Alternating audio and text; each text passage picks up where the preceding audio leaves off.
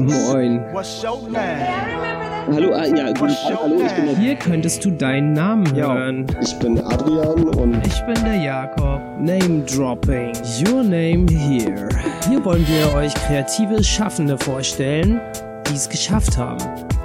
Geschichten vom Schaffen und Scheitern. Das Gitter musste runtergelassen werden, wütende Leute, die nicht reinkamen, schmissen Flaschen. Mein Name ist Ludwig Graf Westerb und ihr hört den Name Dropping Podcast. Herzlich willkommen zum Name Dropping Podcast. Ich bin der Adrian Mein Name ist Jakob. und heute haben wir einen ganz besonderen Gast, nämlich Ludwig Graf Westheim. Hallo. Hallo Jakob, hallo Adrian. Ich habe mich sehr gefreut, von euch eingeladen worden zu sein heute. Er ist Sänger der Berliner Ska-Band Tiefenrausch und Unternehmer.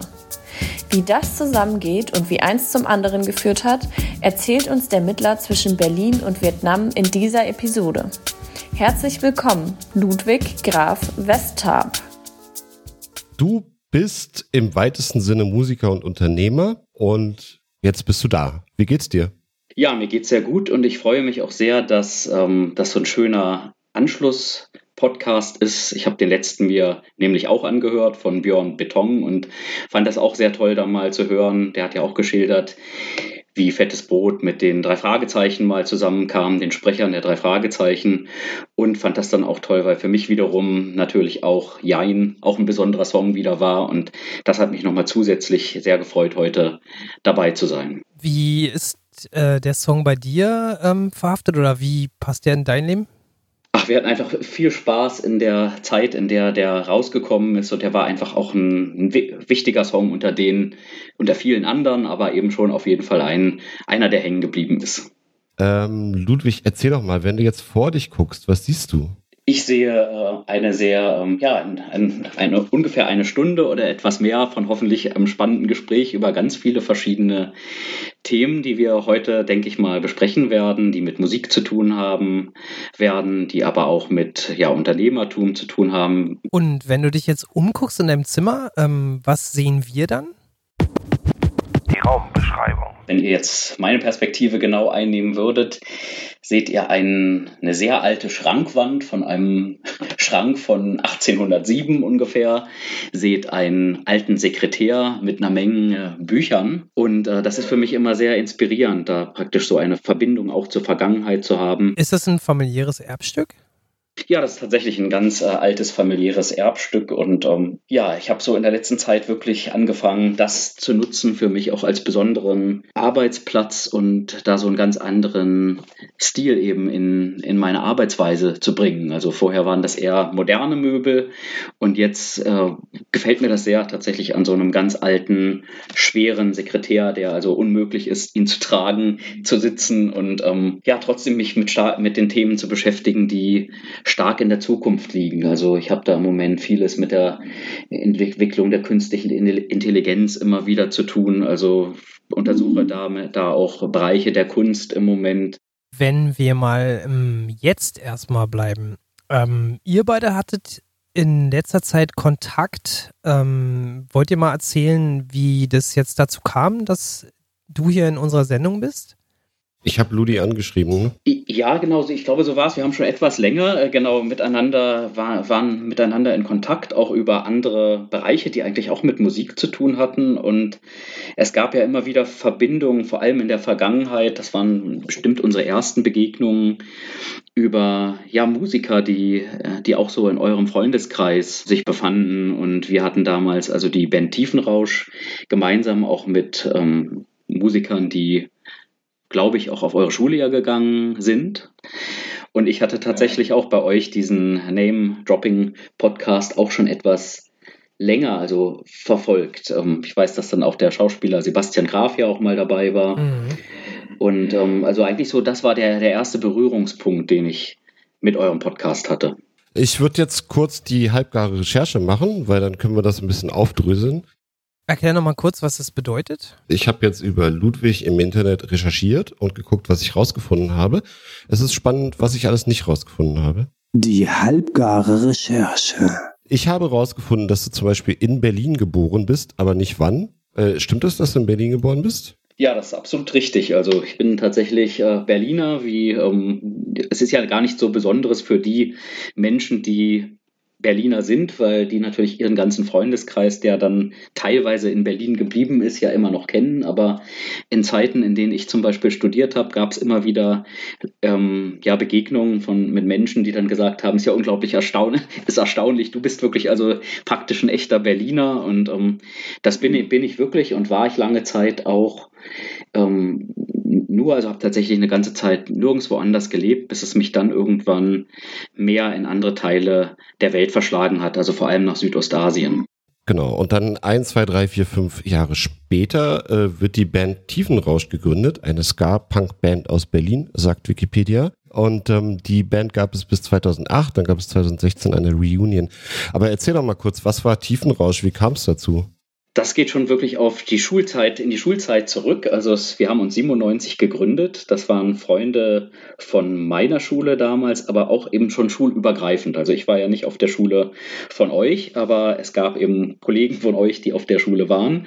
Und somit ähm, hatte sich dann dieses ja, Projekt immer weiter entwickelt, startete sehr früh und ähm, wir hatten das große Glück, dass wir immer die Communities unserer Schulen äh, da voll am Start hatten. Also insofern ungehindert der Tatsache, dass wir wirklich schlecht spielten, war es so, dass trotzdem die Konzerte immer voll waren. Das war natürlich toll, also es war immer eine unglaublich gute Party und dann hatten wir mal eine Zeit, wo es dann so eine kleine Durststrecke gab. Also wir hatten dann in der Zeit, die, also die, die Schule lag zumindest hinter mir und einem Teil von unserer Band. Wir waren auch nicht alle im absolut gleichen Alter, aber es war so, es gab dann so eine Zeit, wo wir diese Attraktion auf unsere ähm, Leute aus der Schule, sozusagen den unmittelbaren Freundeskreis, den hatten wir etwas verloren. Also die Leute zerstreuten sich. Wir waren aber immer noch begeistert dabei, aber lieferten uns da eher so Instrumentenschlachten, die wenig aufeinander, zwar schon durchaus mit Talent, aber eben wenig aufeinander abgestimmt. Und äh, waren dann also da in einigen Bandwettbewerben auch mit dabei, wo wir zwar trotzdem öfter noch den Publikumspreis gewonnen haben, aber es konnte sich so keine Jury für uns damals begeistern. Auch dieses Publikum wurde dann eine Zeit eher weniger, also da gab es dann keine so großen Entwicklungen und wir haben dann auch gemerkt, dass sich doch was verändern musste und hatten dann auch wieder Glück, ähm, dass wir also ja ganz tolle, hervorragende ausgeglichene Musiker und Arrangeure fanden, die da reingekommen sind, ähm, die also auch das studiert haben, also sei es dann ähm, ein Tonmeisterstudium oder also oder beispielsweise auch ähm, Komposition direkt studiert haben. Und die haben dann geholfen, also dieses ungezügelte ja Talent und diese ganze Energie so ein bisschen in bessere Bahnen zu bringen. Und dann hatte sich das tatsächlich dann irgendwann ganz toll entwickelt. Also wir haben im immer immer größeren Clubs gespielt und irgendwann gab es dann ja wahnsinnig, wahnsinnige Momente, wo wir dann, ja, ich, ich, beispielsweise mit dem einem Chef von einer Plattenfirma gewettet hatte um eine Flasche Champagner, ob wir das SO36 dann ausverkaufen würden. Das hatte mich in dieser damaligen Zeit von den Ska-Bands, Ska also tatsächlich nicht so viele haben das geschafft, also selbst die ganz großen. Mhm. Also Ska wurde da nicht mehr für so vielversprechend, was den Erfolg anging, gesehen in dieser Zeit. Und wir waren dann, haben da wirklich nochmal so eine ganz neue Energie dann reingebracht, die das doch auf ein anderes Level gehoben hat in der Zeit. Und um, ähm, das weiß ich dann noch, wie dann tatsächlich die, um, ähm, das Esso ausverkauft war. Ich dann später diese Flasche Champagner gewonnen habe, der Labelchef von dem anderen Label da vorbeikam. Das Gitter musste runtergelassen werden. Wütende Leute, die nicht reinkamen, schmissen Flaschen und um, ähm, das war ein wahnsinniges um, ja, wahnsinniges Gefühl für uns. Ich war im Backstage und habe da gehört vom SO36, dass es tatsächlich geklappt hat. Und das war für mich so ein Moment, da hatte ich wirklich das erste Mal und auch eines der ganz wenigen, wo ich in so einem Kontext, wo man selbst was auf die Beine gestellt hat, äh, richtig so eine äh, Freudenträne in den Augen hatte. Also ja, das war dann auch ein, der Start einer eigentlich ganz tollen Serie von immer wieder wie sich wiederholenden SO36-Konzerten und selbst an dem Abend stand dann schon gleich fest, es wird weitergehen und äh, ich habe dann den Schritt gewagt und die Columbia-Halle dann gemietet. Ähm, als, als Student der ich also damals war, mit natürlich erstmal gar nicht diesen finanziellen Möglichkeiten, die man für so ein Konzert braucht, wo man dann eine richtige Halle umbaut, also jeden Scheinwerfer kalkulieren muss, äh, die, die, die, den Aufbau der Bühne, also ganz genau, wie groß die ist, wie viel Securities dann da sein müssen und alles. Also das war eine unglaubliche Aufregung für mich damals auch und ähm, irgendwie war, stand trotzdem ganz klar fest, dieser Weg musste gegangen werden und ähm, ich weiß auch noch, dass ich dann auch eine wahnsinnige Werbung da überall gemacht habe mit ähm, tatsächlich 100.000 Flyern, die wir haben drucken lassen und ähm, im Berliner Fenster, dem U-Bahn-Fenster und also alle Register gezogen und auch das klappte dann. Also es war eine ganz tolle Zeit auf jeden Fall. Welche Zeit war das, wo das ähm, Esso das erste Mal ausverkauft war? Ich glaube, das war 2004 müsste das gewesen sein, so etwa 2003 oder 2004. Also das war so die Zeit, wo wir plötzlich einen großen Sprung gemacht haben. Genau, das SO36 ist äh, eine Veranstaltungslocation in Kreuzberg, in Berlin-Kreuzberg und da passen locker ein paar tausend Leute rein, ne? Äh, nee. Es sind so also 800, die 800, 900, das wurde nochmal umgebaut. Also jetzt mittlerweile sind es nur noch so 800, aber damals war das immer so zwischen 800 und 900. Unsere Fans damals, wir waren ja dementsprechend jung und die Fans damals auch sehr jung, also waren auch eher, eher äh, Konzertbesucher, die damals nicht so viel Platz eingenommen haben. Das hat sich ja jetzt mit den Jahren auch geändert. Also immer, wenn wir spielen, sind toll, tollerweise die Leute mitgewachsen und auch dicker geworden, wie sich das gehört in dem ja heran wachsenden Alter und singen aber immer noch mit wie früher. Und ähm, es ist immer noch sozusagen so, dass, dass eigentlich durchs SO36 da die Leute immer noch fliegen, durch die Gegend fliegen und Stage-Diving machen und so wie eh und je. Also das ist ein unglaublich tolles Gefühl. Die Konzerte sind dann immer richtige Happenings, Events, ne, wo sehr viele Menschen auf der Bühne stehen und dann auch viele Menschen vor der Bühne, ne? Ich glaube, das SO36 ist auch eine richtige Punk-Location, ne? Also Südost äh, 36 ist ja auch die alte Bezeichnung von Kreuzberg. Also das ist ja, ne, für jedem Berliner ist es ein Begriff, aber für äh, jetzt nicht äh, in Berlin Wohnende, das ist halt, glaube ich, seit den 70ern oder so, ne? Es ist schon so eine richtige Instanz. Ja, da haben also tatsächlich auch schon alle Punkgrößen gespielt. Da haben früher die einstürzenden Neubauten sehr viel mhm. gemacht und alle großen Bands, die jetzt, ob das in dem Bereich, also ob das jetzt weiß ich nicht, Bad Religion, wer alles wer da immer äh, spielt, die kommen und ähm, da ist es schon so ein ganz besonderer Club und auch einer der ganz wenigen tatsächlich auch deutschlandweit oder vielleicht sogar weltweit, also der sich aus so einer langen Zeit, wie du es ja auch gerade erwähnt hast, tatsächlich so gehalten hat und ähm, immer noch so eigentlich so ist wie, wie früher. Also das ist schon ein ganz, ganz besonderer Club. Wenn wir jetzt nochmal zurück ähm, ins Jahr 2004 gehen, ähm, da würde ich jetzt gerne eine Sache noch wissen. Mit wem hast du damals um die äh, Flasche Sekt oder Champagner gewettet? Das war das äh, Label, also es gibt als Ska-Label das Label Pork Pie und das gehört zu Vielklang. Also ich habe sozusagen mit dem Labelchef von Vielklang, die auch äh, eins der ersten oder Ärztealben veröffentlicht haben, also um diese Flasche mhm. Champagner gewettet. Ah, ja, okay. Und ähm, ja, das war einfach äh, klar, der hat uns das damals nicht so zugetraut und war dann sehr gespannt, als äh, er dann gesehen hat, dass es da tatsächlich ähm, ja, geklappt hat. Konnte also eigentlich auch kaum glauben und hat dann mir aber die Flasche natürlich besorgt und äh, die stand dann sogar noch eine Zeit herum, bis wir sie dann, ähm, ja, unseren Triumph dann gefeiert haben und den Champagner geleert. Und nicht nur den. okay. 2004 wird Scaro Records gegründet, das Label. Und dann kommt etwas anderes. Du studierst Literatur, Philosophie und Musikwissenschaften. Stimmt das?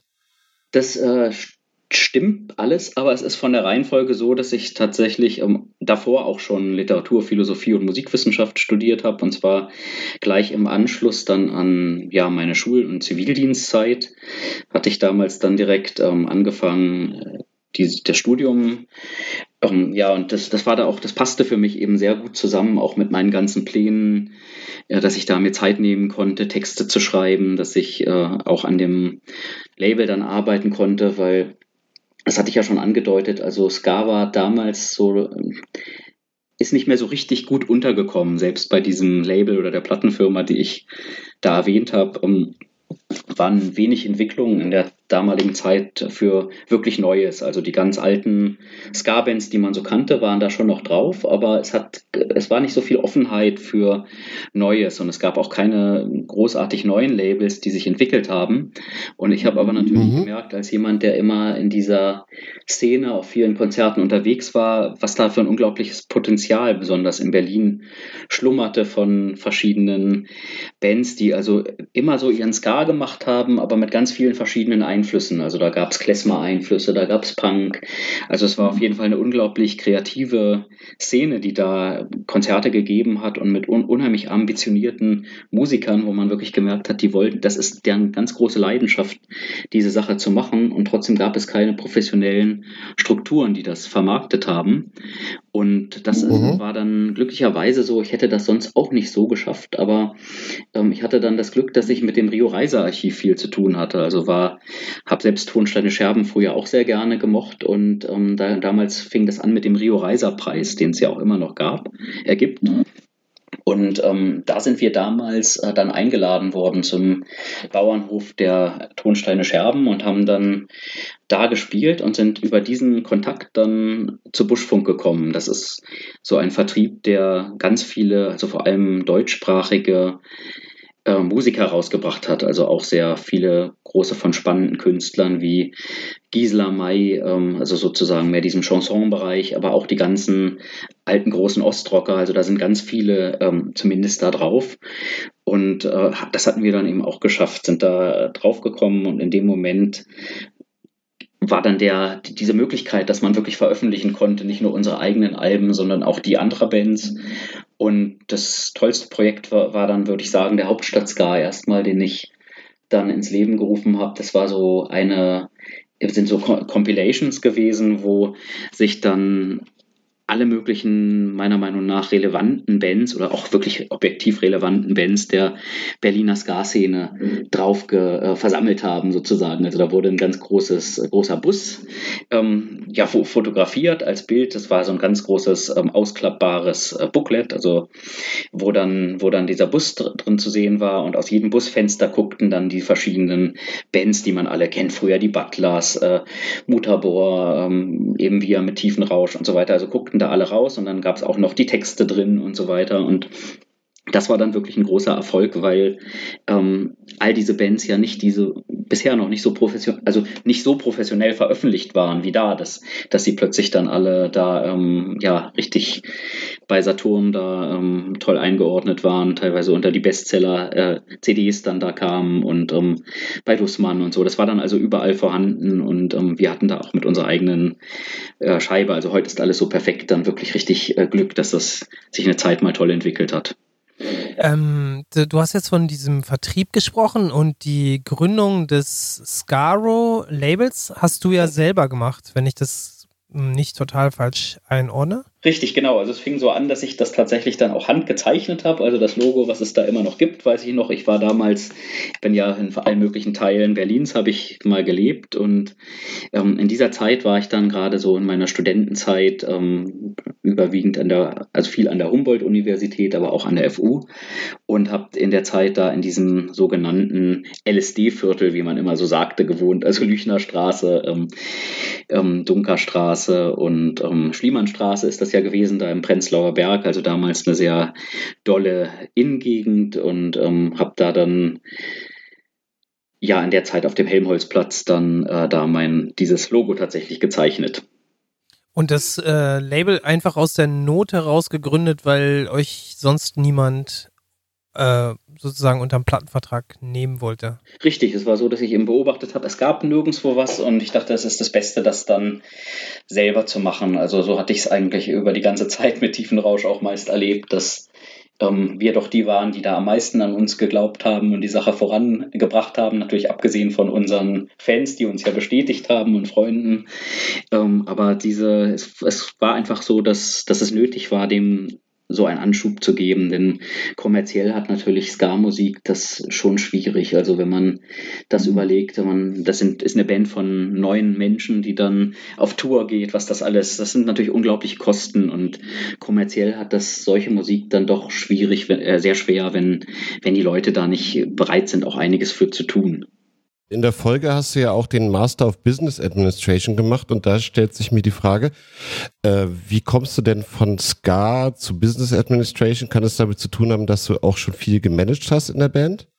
Ja, das war so, dass ich das, äh, mit der Zeit immer mehr entdeckt habe, wie wichtig mir das auch ist, diese, ja, dieses Management zu, unter, zu machen und dass da irgendwo auch ein, würde ich sagen, Talent von mir lag oder was ich auf jeden Fall, was mich immer wieder vorangetrieben hat, genau diese Dinge zu tun. Ich hatte ja ganz viele Verträge auch mit verschiedenen ähm, ja, Shops, die, die, die unsere ganzen Merchandise-Artikel ähm, verkauft haben. Und da, da gab es ja alle möglichen Dinge von Jacken, Harrington-Jacken über Schuhe und was es alles gab. Also es hat mich jedenfalls doch alles sehr beschäftigt, das zu machen. Und ich wollte da doch gerne noch ein bisschen mehr an diesen also daran arbeiten. Und ähm, zu, zudem war es auch noch so, dass ich von Kindheit an also auch eine andere Leidenschaft habe und nämlich die mich immer, dass ich mich sehr für Südostasien immer begeistert habe. Und das hatte auch wiederum lustigerweise auch eine Verbindung zur Musik, denn meine Großeltern waren ähm, klassische Musiker und sind mit dem Goethe-Institut um die Welt gereist. Und ähm, ich habe als Kind immer fasziniert diese ganzen Dinge beobachtet, die sie da äh, an Dias mitgebracht haben, also die alten Tempel, Angkor Wat und ähm, Indienreisen und Südostasienreisen und das, was sie so mitgebracht haben an spannenden Schattenspielfiguren und was es da aus dieser ganz anderen Kultur gab.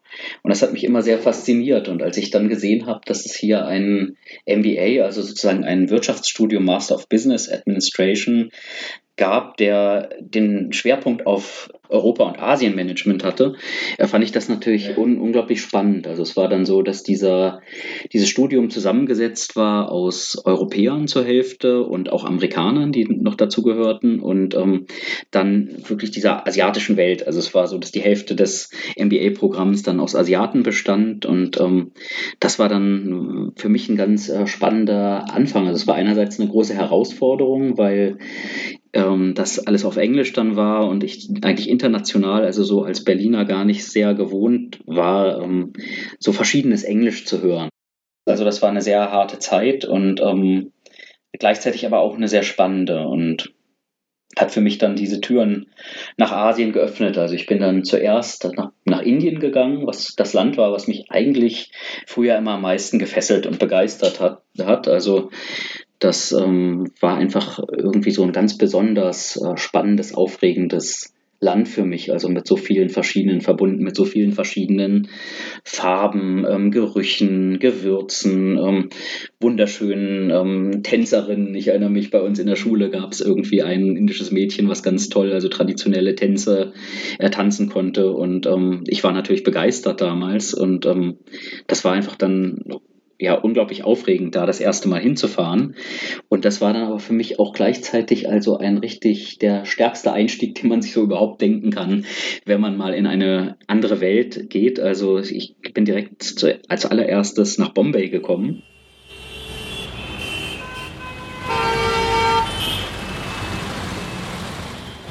Und in dem Moment ähm, habe ich gemerkt, also wie wirklich, was da für eine unglaubliche Fülle an Leben ist, was da alles passiert, parallel passiert und gleichzeitig äh, wunderschöne Dinge, aber auch Dinge, die man sich so gar nicht vorstellen kann. Also ich habe beispielsweise auch den ersten toten Menschen mal morgens, als ich nach Pune gekommen bin, auf der Straße gesehen und ähm, das war nicht keine Sache, die viel Aufsehen erzeugt hat. Also bei uns ist es ja doch so, wenn ein Unfall passiert oder jemand, dann, dann wäre sofort eine ähm, Traube von Menschen drumrum und die Polizei würde alles klären. Und bei mir war das so, dass, also ja, das war ein Erlebnis und dann noch ein anderes, wo ich in, ähm, neben mir, also ein Auto sozusagen im total starken Verkehr, einen Fußgänger ähm, ja, gerammt hat. Der flog dann über das Dach und dahinter rollte der Verkehr einfach weiter.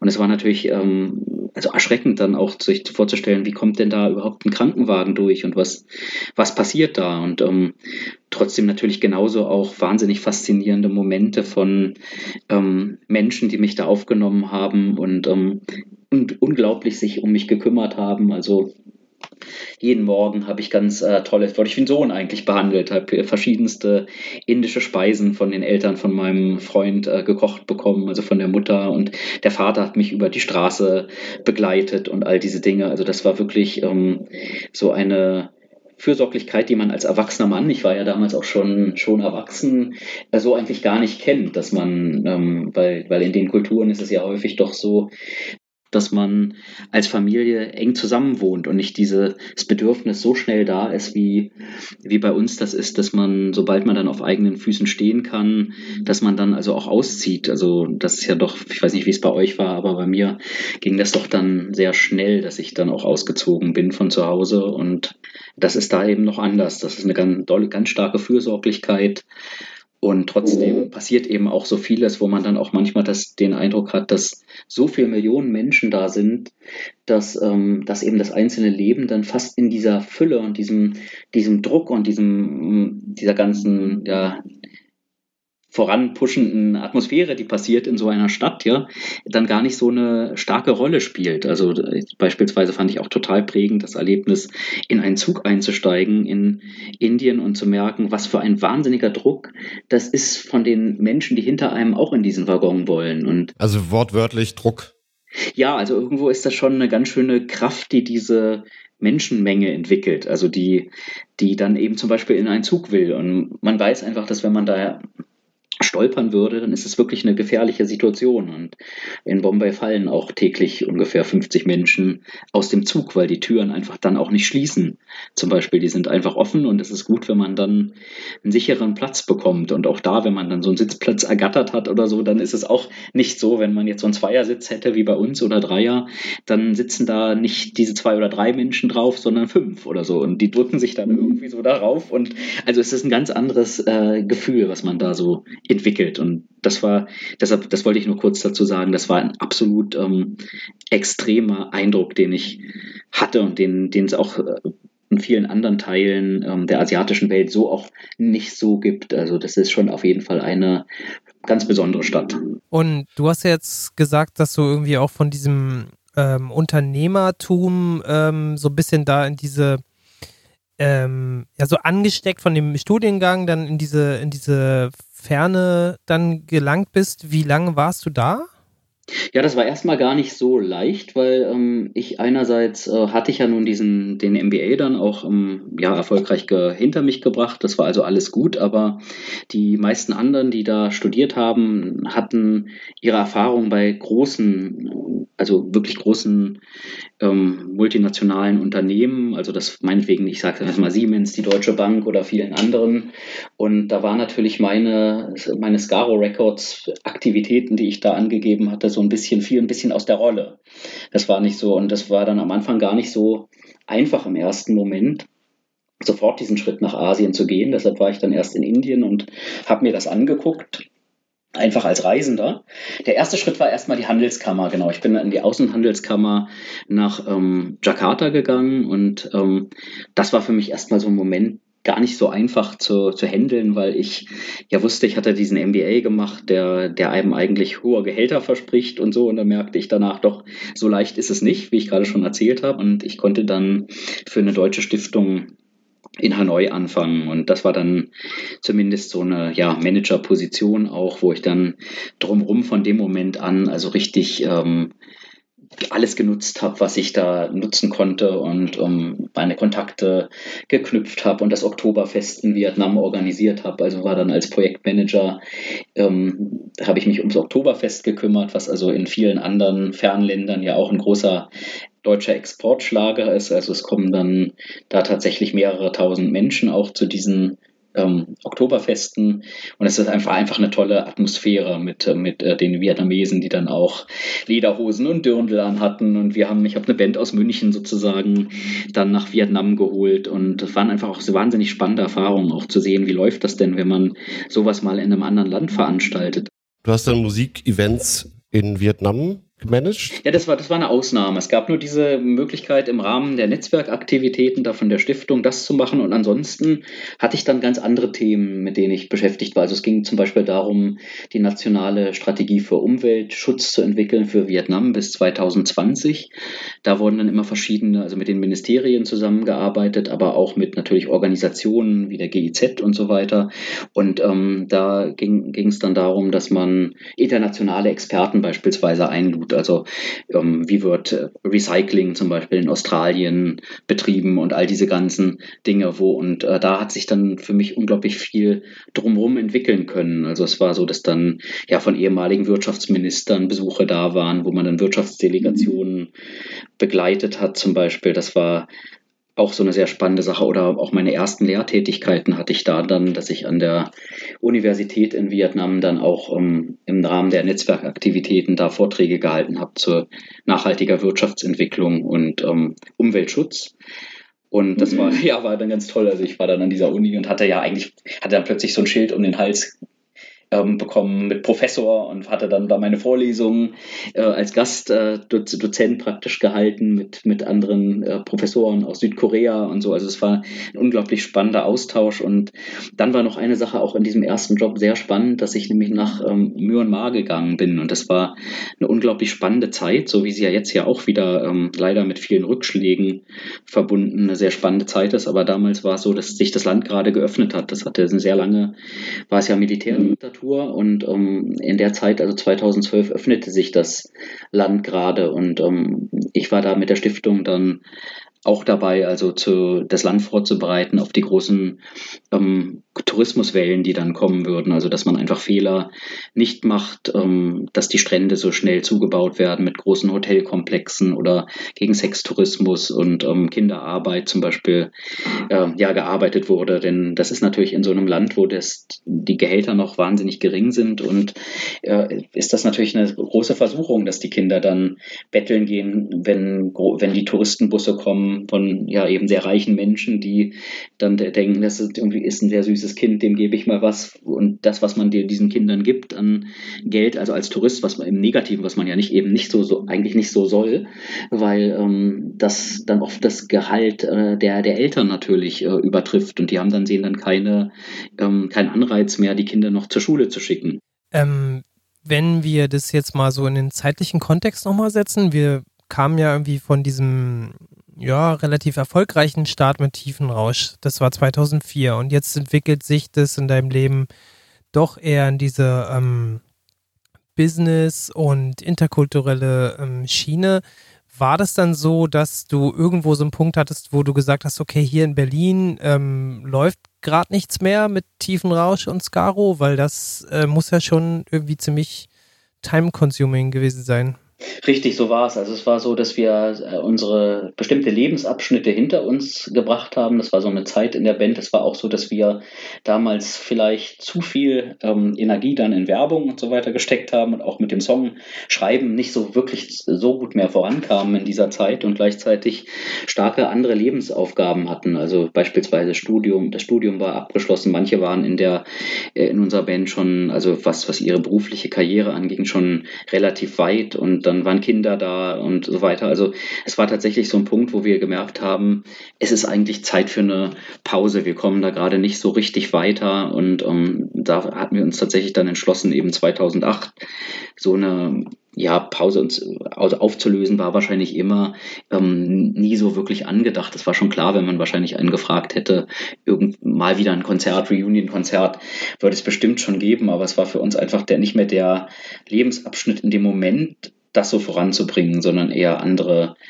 Dinge. Und ich selber habe auch gemerkt, dass sich für mich die, die Geschichte mit der Musik auch nicht so, dass, ähm, ja, mit, also beruflich zumindest für, für vielleicht auch große Plattenfirmen oder so zu arbeiten, auch dann, je mehr ich in diesen Bereich reinguckte, auch nicht so richtig äh, ergeben hat damals. Das war tatsächlich so mein erster, meine erste Überlegung, da vielleicht in dem Sinn, was mit der Musik auch weiterzumachen und darauf aufzubauen. Aber das hatte sich damals einfach nicht so entwickelt. Und dann kam ja auch schnell diese Geschichte mit Südostasien und da passte das natürlich total rein, dann unbedingt die Erfahrung auch in Südostasien zu sammeln. Denn sonst hätte der MBA ja wiederum kaum Sinn gemacht, wenn man Europa-Asien-Manager ist und dann Asien eben gar nicht kennt. Hab aber in Asien halt immer wieder gemerkt, dass ich irgendwie dieser Musiker doch geblieben bin. Also ich bin immer wieder, habe ich diese Orte doch aufgesucht, wo auch immer ähm, dann ich äh, gesehen habe, dass da Konzerte sind und stattfinden und ich Musiker kennenlernen konnte, war ich irgendwie doch immer da. Also ich meine, alle, in, ich glaube in fast jeder Firma, in der ich dann gearbeitet habe, kennt man mich doch irgendwie auch als den, der, der da in Berlin mal sowas gemacht hat. Was ich nochmal sagen wollte, ist äh, interessant. Du hast jetzt Jakarta gesagt, dann äh, Mumbai, also Bombay äh, Bay, ähm, dann, was war es noch? Vietnam, warst du in Hanoi. Ähm, da hatten wir auch schon mal ähm, jemanden aus äh, hier aus Deutschland, der aber da Familie hat, ähm, nämlich den Don. Der hat auch eine ganze Menge mhm. über Vietnam erzählt. Also falls das nochmal interessant ist für irgendjemanden, kann man diese Folge nochmal hören.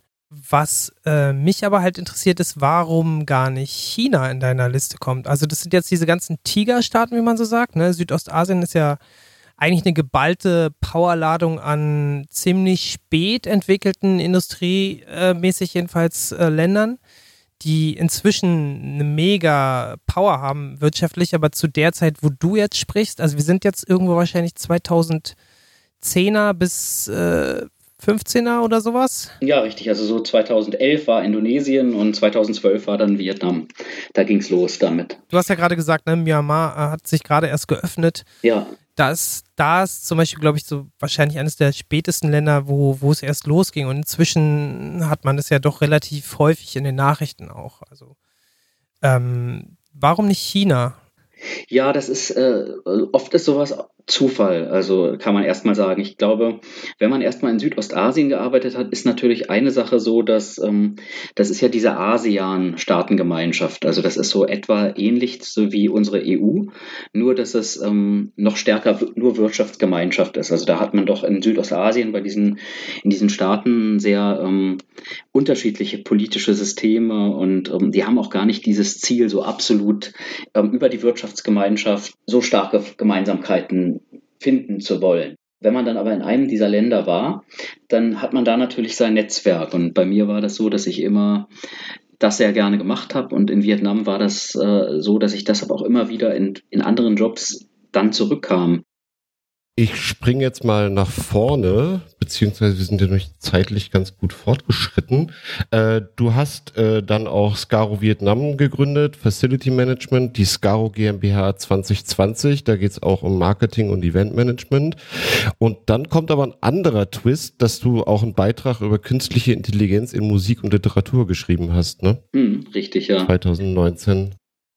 Ja, es war, es war so, dass ich äh, erstmal meine diese Scaro-Firma gegründet habe. Also sie heißen ja alle Scaro, wie auch Scaro Records. So gibt es auch die Scaro Services and Trading in Vietnam. Und das war einfach so, dass ich da die Möglichkeit unbedingt nutzen wollte, ähm, aufgrund meiner ganzen guten Kontakte, die ich hatte und dem von, von der Firma aufgehobene Non-Compete Agreement.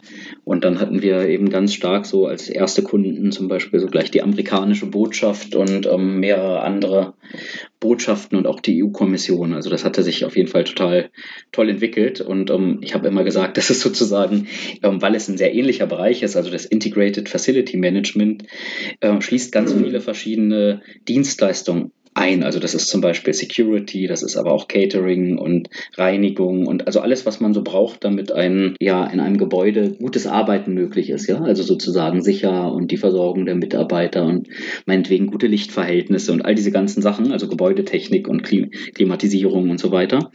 Und ähm, mhm. ich habe dann sozusagen gesagt, dass äh, auch wenn das gar nicht so total dieselben Bereiche waren, aber wer Konzerte veranstaltet, der hat ja auch Securities da, der hat, muss dann nachher den Ort reinigen lassen von, Sicher äh, von, von Reinigungskräften und all diese ganzen Dinge. Deshalb habe ich gesagt, mhm. es gibt dieses Garo schon seit, ja, gibt es schon seit sehr langer Zeit. Also, und ähm, somit konnte ich dann auf einer Firmengeschichte irgendwo aufbauen und hatte dann die vietnamesische Firma auch gegründet. Und hier in Berlin dann, dann mache ich das mit dem Scaro vielleicht jetzt äh, schließe ich das mal nochmal ab. Also es ist so, dass wir in, Scaro, in Berlin auch nochmal eine Scaro GmbH gegründet haben, die jetzt den deutschen Mittelstand, also den Bundesverband der mittelständischen Wirtschaft in Vietnam vertritt. Okay, also das erklärt ja so ein bisschen diesen, ich sag das mal nett, eklektischen ähm, Lebensweg jetzt, ähm, was deine Vita angeht. Äh, ich wollte jetzt nur den, die Überleitung mal geben. Eklektisch ähm, im Sinne von deinen Business-Aktivitäten erschließt sich das mir jetzt langsam, denn tatsächlich, als ich das so ähm, in der Recherche gesehen habe, war da doch die ein oder andere Augenbraue bei mir ziemlich weit oben, ähm, weil ich das natürlich zum einen gar nicht wusste und zum anderen das sich nicht so äh, sofort erschließt für den ähm, Zuhörer, der dich vielleicht jetzt wirklich aus dem Musikkontext kennt. Ähm, jetzt äh, ist es aber vielleicht, wie gesagt, eine gute Überleitung zu dem, was musikalisch dann als nächstes passiert. Ähm, denn äh, eklektisch ist es ja in dem Sinne, dass ähm, es dann erstmal zwischendurch noch so ein Revival gab von Tiefenrausch. Ja, das gab es immer wieder mal, genau. Immer wieder mal, genau. Und auch, glaube ich, gar nicht so unerfolgreich, aber dann eben doch äh, ähm, auf wenige Events oder auf immer dann ein Event im Jahr oder sowas ähm, reduziert. Ist das richtig? Ja, wir haben immer dann nur einmal gespielt und haben uns dann, also, ja, oder es gab eine Zeit, wo wir dann nochmal unser 20-jähriges Jubiläum auch gefeiert haben, wo diese England-Konzerte dann auch stattgefunden haben und wo dann auch englische Musiker nach Deutschland gekommen sind. Das waren ein paar Konzerte, aber sonst war das immer nur eine kurze Sache. Und dann hast du aber, das hast du ja angesprochen, gibt es jetzt diese Tätigkeit, dass ich ab und zu eben auch schreibe für das Kunstmagazin Kunstleben Berlin. Und da ähm, kam dann dieses mit der künstlichen Intelligenz, dieses Thema auf. Und da schreibe ich jetzt gerade eine Kolumne, die dieses Thema immer wieder also aufgreift und von verschiedenen Seiten beleuchtet, ob das jetzt um künstliche Intelligenz in der Literatur, in der Musik geht oder um diese philosophische sozusagen Strömung des Transhumanismus. Und das ist so ein Thema, was mich jetzt auch beschäftigt in der Kolumne. Also äh, Eklektizismus in vielerlei Hinsicht, also äh, Osten, Westen, Asien, Europa und aber eben auch vom äh, Punk-Ska-Label zum Unternehmertum. Ähm, das kann man ja wohl schon so sagen. Was äh, dann aber auch noch weiter ähm, mich verwirrt hat, äh, war der nächste Punkt in der Vita. Hm, vielleicht kannst du das mal kurz weiterführen, Adrian? Genau, äh, wir haben gelesen, du hast dann ein Musikprojekt gegründet, das heißt Lutscher, mit einem Konzeptalbum. Wie kam es dazu, nach so einer Pause plötzlich wieder ein Musikprojekt zu starten? Ja, das war einfach Spaß, wirklich. Also wir hatten äh, Lust mal so ein richtiges, ähm, also ich würde das so als Trash-Schlageralbum bezeichnen. Es gibt einen, okay. einen Freund von mir, der, mit dem ich ähm, zusammen schon das ein oder andere Musikstück mal so als einzelne Produktion aufgenommen habe. Das war also, da gab es auch sehr lustige Songs damals über das Girl, Girl from Vietnam und so weiter. Also das waren so ein paar lustige musikalische äh, Dinge, die ich dann immer mal wieder mit ihm zusammen gemacht habe, wenn ich in Berlin war. Und irgendwie ging uns dieses Lutscher-Album so richtig äh, schnell von der Hand. Also wir haben gedacht, wir machen einfach mal ganz schnell praktisch ein Album, was ein Konzeptalbum dann auch werden sollte, also wo wirklich jeder Song auf dem anderen aufbaute.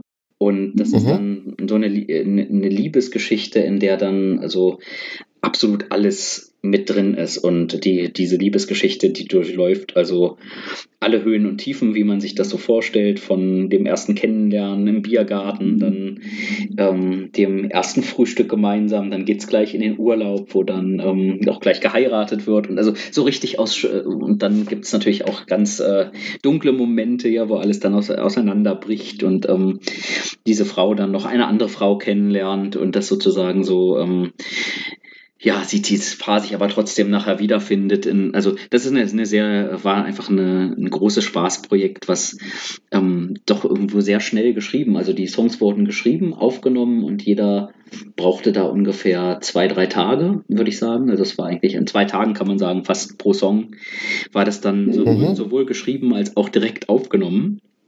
Und ja, ging so richtig leicht von der Hand. Und ähm, das, ja genau, das war, das ist dieses Album.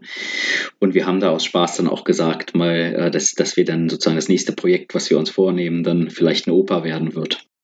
Also das äh, Tiefenrausch-Projekt, verstehe ich das richtig, das gibt es weiterhin. Ja, das gibt's schon weiterhin und ich hoffe auch, dass, dass das nochmal, also dass es da auch neue Songs geben wird, wenn dann eben die Zeit dafür da ist oder ich die Zeit unbedingt mir da nehme oder vielleicht auch andere mal.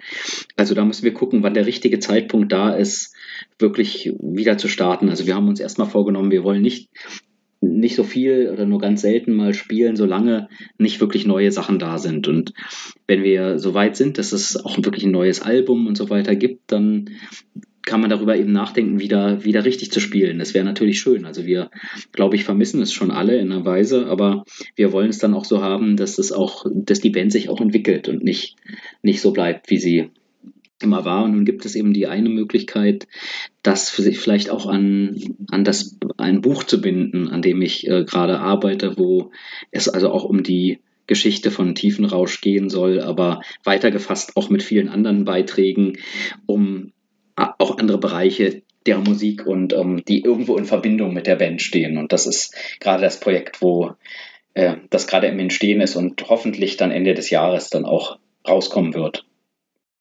Und ähm, ein anderen äh, mit und ein anderes Mitglied von Tiefenrausch, jedenfalls hat er mal in der Band gespielt. Ich weiß nicht genau, ob er wirklich Mitglied war, ähm, ist auch Moritz Peter Gläser, den hatten wir hier auch schon mal im Podcast. Genau.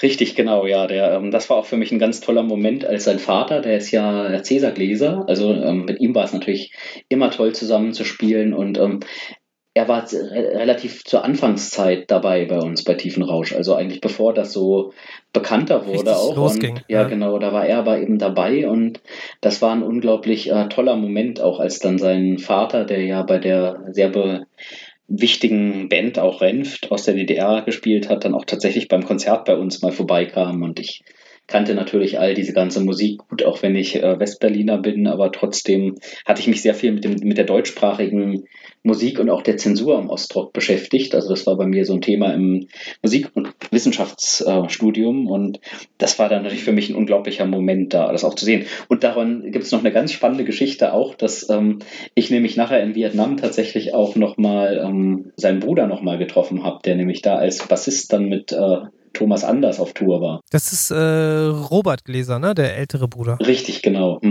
Mhm. Mit dem er ja auch in so einer Coverband spielt.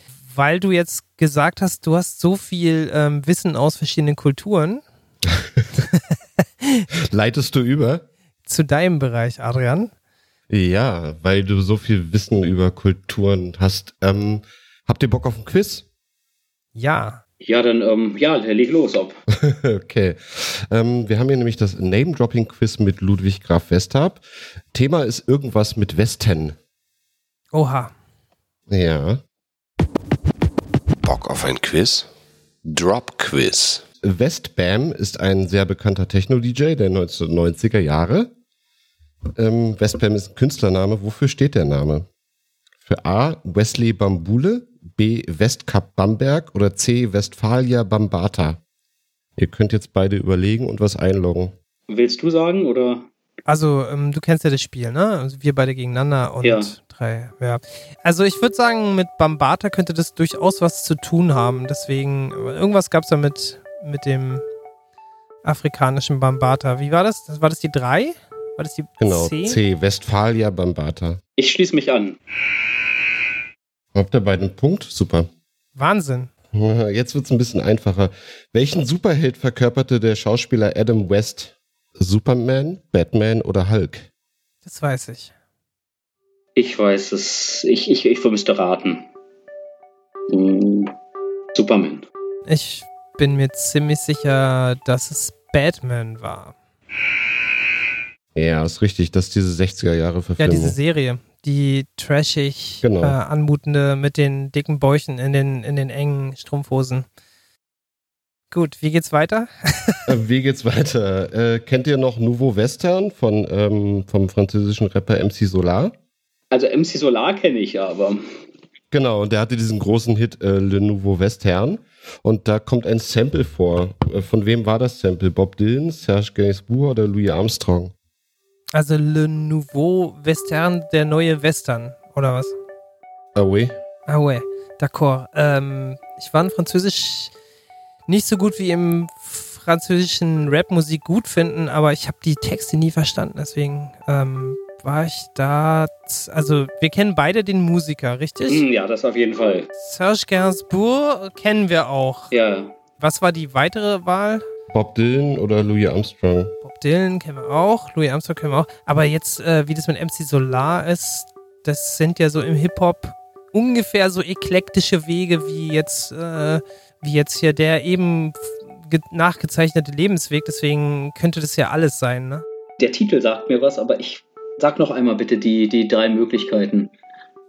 Wir haben hier Bob Dylan, Serge Gainsbourg oder Louis Armstrong. Einfach raten. Hm. Also ich kenne nur dieses eine Ding mit, mit Gangster zusammen. Das war ziemlich berühmt, aber Vielleicht Serge, ja, Serge, sage ich mal. da hätte ich jetzt auch gedacht. Dann nehme ich aber was anderes. Dann nehme ich. Hm. Ja. Doch, ich nehme auch Serge Gainsbourg, ja. Okay, Punkt für jeden. Super. 3, 3 zu 2. Der Badeort Westende, die sogenannte Perle der Küste, ist wo genau? Ist Westende in Dänemark, in Belgien oder in den Niederlanden? Äh, kennst du das örtlich? Also mir ist es Nee. fremd. Nee, also sag nochmal Dänemark, äh, Niederlande oder Belgien. Belgien. Ich sag mal Niederlande. Die Frage war, das ist ein Badeort, oder was war das?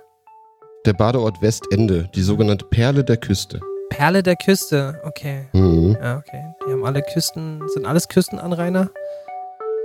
Bei Belgien wusste ich das übrigens ganz lange nicht. Hm, tja, ich würde mal Niederlande sagen.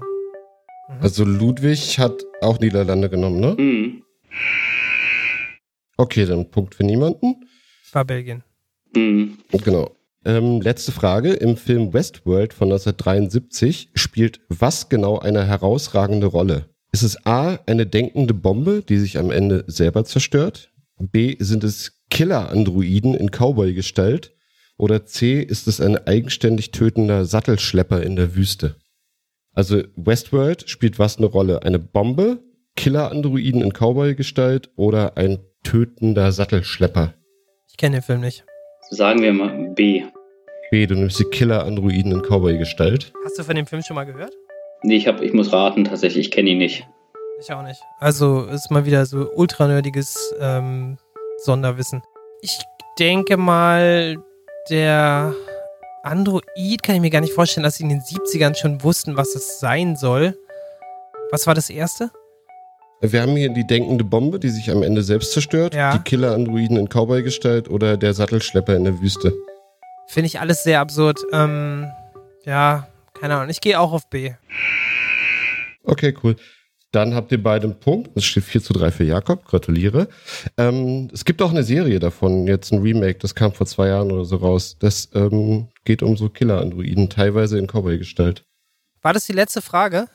Das war die letzte Frage, ja. Aha. Ja, Okay. gratuliere. Ja. Hast du uns auf jeden Fall kalt erwischt, würde ich sagen. Ja, aber ihr habt ganz gut geraten, ne? Ähm, wo wir bei dem ähm, MC Solar äh, waren, da würde ich gerne dann den Song auf die Playliste packen, damit wir es nochmal ähm, einordnen können. Ähm, und wo wir dann auch kurz wieder bei der Musik sind und nicht gleich wieder bei äh, mordenden Killer-KIs. Wie ist es bei dir, ähm, Ludwig? Gibt es irgendeinen Song, den du uns mitbringst auf unsere Playlist? Also äh, vom Bess Hart könnten wir zum Beispiel ähm, Love is a Lie. Hören. Ich, ich habe euch, ähm, ja genau, also das wäre auf jeden Fall so eine Möglichkeit oder vielleicht Leonard Cohen, Happens to the Heart. Also ich würde auch ein paar Tiefenrausch-Songs. Ich habe nämlich gesehen, du hast die äh, vor einiger Zeit auch auf Spotify gepackt. Also ich gehe davon aus, dass du das warst. Ist jetzt relativ neu, ne? Ja, wir haben uns da erst sehr spät äh, zu entschieden. Also jetzt ist es soweit, es sind so tatsächlich auch noch nicht alle drauf, aber ich mache das jetzt so nach und nach und im Moment gerade vor allem auch viele andere neue Veröffentlichungen. Also da sind sehr schöne im Moment gerade dabei und ähm, ich kann auch übrigens für eine schöne Veranstaltung, bei der ich jedes Jahr die Bühne ähm, organisiere, auch gleich nochmal hinweisen und da sind, das ist nämlich Panke Parcours.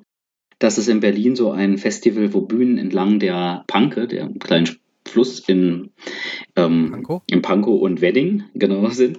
Und äh, da ist es so, dass äh, jetzt auch drei äh, Bands, die gerade was Neues veröffentlichen haben, da auch spielen werden. Und wie heißen die? Die eine Band heißt Lockbeat Berlin, die andere heißt Zagenbruch und äh, die dritte Lekal Katongios. Und welcher ist jetzt so dein mm, All-Time-Favorite von Tiefenrausch? Da gibt es keinen besonderen, also sagen wir mal vielleicht das Kapital oder so. Der Ska-Vampir ist Oder Ska-Vampir, ja, auch gerne. Ja, Ska-Vampir ist auch ein. Können wir, können wir glaube ich, beide nehmen. Was ich immer auch toll fand, inzwischen bin ich ja Vegetarier, aber eine Zeit lang war das schon so das äh, Berliner äh, Nationalessen, ähm, so, ne, der Döner. Mhm. Das ist übrigens total lustig, dass der auch in, vom Goethe-Institut in Hanoi wird zum Beispiel Döner verkauft. Also der wird hier sehr stark auch mit uns verbunden, mit Berlin. Das ist ja dann auch eine schöne Form von Globalisierung, wenn es dann irgendwie im Goethe-Institut Döner gibt, ne? In Südostasien. Der, der schmeckt aber auch ein bisschen anders als bei uns, aber er ist schon, die Idee ist dieselbe. Ich habe auch schon in Mexiko Döner gesehen. Ähm, ja, kann man machen, ja. wenn man es unbedingt will. Also ich glaube, ähm, vielleicht stürzen wir uns dann doch nochmal auf ein Thema, wenn wir noch die Zeit ja. finden. Äh, Adrian, welches haben wir denn hier mitgebracht? Die Arbeit während der Pandemie, hat die sich jetzt intensiviert mit Vietnam oder, äh, oder äh, deintensiviert? Es ist geringer geworden. Teils, teils. Also es ist so, dass wir viel in also vorbereiten. Wir haben sehr, sehr viel ähm, verschiedene Webinare durchgeführt. Äh, es gibt, ich bin sehr regelmäßig im Moment ähm, im vietnamesischen Fernsehen. Also das ist so der, ein sehr großer Sender, Vietnam News. Und äh, da mhm. werde ich zu ganz verschiedenen Themen, also praktisch als Repräsentant des deutschen Mittelstands immer wieder befragt, wie sehe ich jetzt im Moment die Entwicklung ähm, im Hinblick auf das Freihandelsabkommen, was im letzten Jahr nämlich zwischen der EU und Vietnam äh, in Kraft getreten ist und das neue Investitionsgesetz in Vietnam zum Beispiel, was jetzt auch erst seit Januar ähm, in Kraft getreten ist. Und da habe ich immer wieder die Möglichkeit, also zu verschiedenen Themen äh, kurz als internationaler Expert praktisch äh, befragt zu werden. Und das ist natürlich erstmal eine tolle Sache. Die Medienpräsenz ist total gut.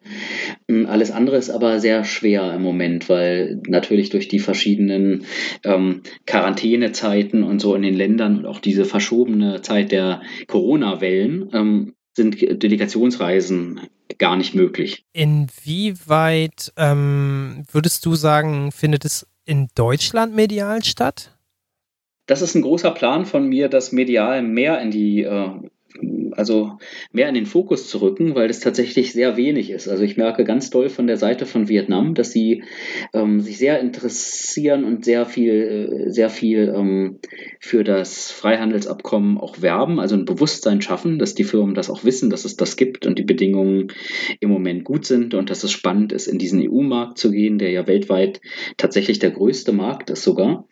Äh, andersrum ist es so, dass ähm, in den Medien über Vietnam hier viel zu wenig zu hören ist. Und deshalb bin ich auch sehr froh, dass ich zum Beispiel bei euch jetzt gerade so viel sprechen kann und spreche deshalb vielleicht auch so viel mir das vom, vom Herzen, weil hier tatsächlich das, das relativ äh, wenig stattfindet. Und ähm, ich habe mir das jetzt sehr fest vorgenommen, dass ich da auch aktiver nochmal die Medien hier vielleicht dann in Deutschland auch darauf anspreche. Was mich interessieren würde, ist, gibt es ähm, jetzt was, was du in Vietnam siehst, was da gerade wirklich ein Riesenhype ist und was hier vielleicht überhaupt noch nicht angekommen ist oder vielleicht auch nie ankommen wird. Gibt es da irgendeinen Themenbereich oder musikalisch oder sportlich irgendwas? Ähm, vielleicht auch das nächste IT-Business, was äh, du jetzt gerade da mitbekommst, wo du vielleicht auch erstmal dachtest, äh, okay, verstehe ich erstmal gar nicht, was das ist? Mhm. Also man merkt, äh, könnte ich jetzt gar nicht so schnell sagen, aber man merkt, dass die Voraussetzungen dazu auf jeden Fall da optimal sind, weil es überall im ganzen Land, also selbst in Bergregionen oder jedem kleinen Teeladen, ein starkes Internet beispielsweise gibt. Und die Affinität, die Affinität, das gibt es ja bei uns nicht. Also wenn man hier zurückkommt, wundert man sich immer wieder, wie lange man dann durch die Stadt gehen muss und dann in Cafés fragen muss, ob die überhaupt Internet haben und dann haben sie es nicht oder, also, oder, oder sagen nur für Kunden und so weiter. Da hat man eigentlich eigentlich überall dieses, diese Möglichkeit, dass auch Menschen, die vielleicht nicht so viel Geld haben oder so, überall, weil das Internet so, so offen ist und so stark ist, äh, ist da auf jeden Fall für diese ganzen Online-Geschäfte ist, ist viel mehr ähm, los und die viel mehr kleine Geschäftsideen und so werden aufgebaut, die auch mit Lieferservice zum Beispiel zu tun haben und so. Also in diesem Bereich äh, ist ähm, Vietnam sehr stark und hat viel mehr, als wir das haben. Das ist nämlich wirklich tatsächlich hier in Deutschland ähm, schon ein großes Problem. Äh, deswegen meine Frage wäre dann, ähm, gibt es da ein Mobilnetz, was stark ist? Oder wie schaffen die das, diese Infrastrukturen aufzubauen? Gerade jetzt in diesen Megacities bin ich da immer so, da denke ich immer, warum kriegen wir das hier nicht hin? Und die haben da irgendwie Städte, die sind so groß wie halb Deutschland oder so. Hm. Ja, die Telefonanbieter arbeiten daran sehr stark und sind arbeiten natürlich auch, ähm, also sehr, das in den Bergregionen, also sind gehören die teilweise auch zum Militär und so weiter und ähm, bauen da eine sehr starke Infrastruktur auf, weil sie auch wissen, wie, wie wichtig das ist. Also die haben erkennen auf jeden Fall, dass, dass es ähm, ja, dass, dass es unglaublich wichtig ist, diese, diese Möglichkeit im Moment zu haben, Dafür gibt es wieder andere Bereiche. Ihr hattet mich gerade gefragt, wie zum Beispiel die Kunst oder so, die ist in Berlin schon sehr ähm, vielseitig, ja, in der ganzen, in den ganzen Ausdrucksformen und ähm, den der Eigenständigkeit, die, die die Künstler immer wieder haben. Also hier ist es ja so, dass im Verhältnis zu Südostasien generell, dass ähm, hier so viele wahnsinnig spannende Bands sind, die all ihre Songs selber schreiben und so weiter. Ja. Und ähm, da findet, geht man eigentlich eher so in, in einen Club, wo man also häufig mal perfektes Nachspielen ähm, sieht, ja. Und ähm, so die ganze Show, also die Show ist auf jeden Fall perfekt gemacht aber ähm, so mit ganz anderen, ähm, einer ganz anderen Erwartung, die man da hat, wenn man zu einem Konzert geht. Das ist wirklich mehr, mehr Entertainment, mehr diese und nicht, nicht diese eigenständig künstlerische so sehr. Also es gibt ja, es gibt ja diese, diese ähm, richtigen großen Strömungen, äh, ob das jetzt K-Pop heißt oder J-Pop, ich weiß nicht, wie es in Vietnam heißt, aber da gibt es immer so Strömungen, wo eigentlich ein Song ist wie der andere der, der Soundbild ist ganz klar, die Erwartungshaltung auch und der Markt eben auch. Ne? Also das ist, ist dann halt so, wenn du die Musik machst, das ähm, wäre dann vielleicht jetzt nochmal so ein Abschluss, ähm, nämlich zu fragen, inwiefern siehst du da ähm, jetzt die Entwicklung für dich, also um nochmal auf dich, um, um nochmal auf dich als Musiker zurückzukommen, ähm, was ist jetzt, ähm, also ich glaube, dieses, dieses, ähm, äh, klassische Musikding war ja vielleicht irgendwie auch so ein bisschen witzig gedacht als Weiterentwicklung mal, so von wegen, wir werden jetzt alle älter und das nächste Projekt ist dann eine Oper. Ähm, aber ist es vielleicht auch ernst gemeint gewesen oder erzähl mal. Ja, das hat aber, also das hat tatsächlich gar keine Verbindung zu Südostasien, sondern ist einfach so ein, ja, so diese, die, das, was ich da plane, wenn, wenn es nicht die Tiefenrauschband ist, ist, ist eigentlich eher Spaß. Also es ist so, dass es einfach darum geht, mal zu gucken, wie wäre das, wenn man Texte so wie in einer Oper äh, arrangieren würde und dann die Stücke auch so instrumentieren und so. Das fände ich einfach unglaublich spannend, da mal zu gucken. Aber damit würde ich mir jetzt auch nicht versprechen, zum Beispiel in Südostasien viel zu erreichen, sondern das wäre, wäre, wäre tatsächlich wahrscheinlich auch überhaupt nicht. Also es ist einfach eine Sache, die Spaß macht. Es gibt noch ein weiteres ganz spannendes spannendes Projekt. Ähm, mm, The Fire Orange, Fire Orange Project. Und da, ähm, das ist ein Jazzprojekt, was ich auch mit unserem allerersten Schlagzeuger gemeinsam mache. Und da schreiben wir auch an Stücken oder die, die schreiben viel mehr an Stücken und ich die Texte dazu. Und das ist dann vielleicht eher nochmal so ernst, äh, also äh, jetzt, ähm, also ernster zu nehmen. Ja, das andere geht mehr so um den Spaßfaktor. Okay, also der andere, den hat mir vorhin schon mal genannt, ähm, Moritz, der hat tatsächlich auch gerade irgendwie wieder was Neues am Start. Da hatte ich ähm, jetzt auch gerade wieder gesehen, letzten Freitag gab es da ein Release. Das könnt ihr euch auch gerne nochmal irgendwo auf dem Spotify äh, anhören. Und ähm, du kannst ja gerne nochmal ähm, kurz sagen, wie ist es denn mit diesem Buchprojekt? Ja, da sind tolle Artikel bisher zusammengekommen, also Beiträge von Menschen, die früher auf unsere Konzerte gegangen sind, die das erlebt haben, wirklich als ganz äh, junge Fans, die teilweise be beschrieben haben, wie wir unsere ähm, Marketingstrategien damals da entwickelten. Und zwar, das hätten wir natürlich niemals alleine so geschafft. Also auch mit, auch wenn uns die Medien hin und wieder geholfen haben, war es ja doch so, dass, dass das meiste an wirklich das, das war, was die Leute den anderen wiederum weitergegeben haben, also um das Marketing, was die sozusagen betrieben haben, dass es toll ist, auf den Konzerten zu sein und so weiter. Und da hatten wir zum Beispiel bei einem Konzert tatsächlich mal 100 Flyer-Verteiler. Also ich wohnte damals im dritten Stock, glaube ich, war das. Und da gab's, kamen die tatsächlich mal bei mir vorbei, um all diese Flyer abzuholen für so ein großes äh, Columbia-Hallen-Konzert. Und die standen dann da wirklich alle bis in den Hof und haben uns geholfen, diese Flyer zu verteilen. Und wir haben dann wiederum natürlich auch so spezielle Sachen dann für die Fans gemacht, dass wir denen ein T-Shirt geschenkt haben oder dass wir die zu einem kostenlosen, ähm, besonderen, spez kleinen Spezialkonzert eingeladen haben und so weiter. Und das hat also diese Beziehungen so eng gemacht. Und da gibt es Leute, die über diese Erfahrung zum Beispiel da drin berichten.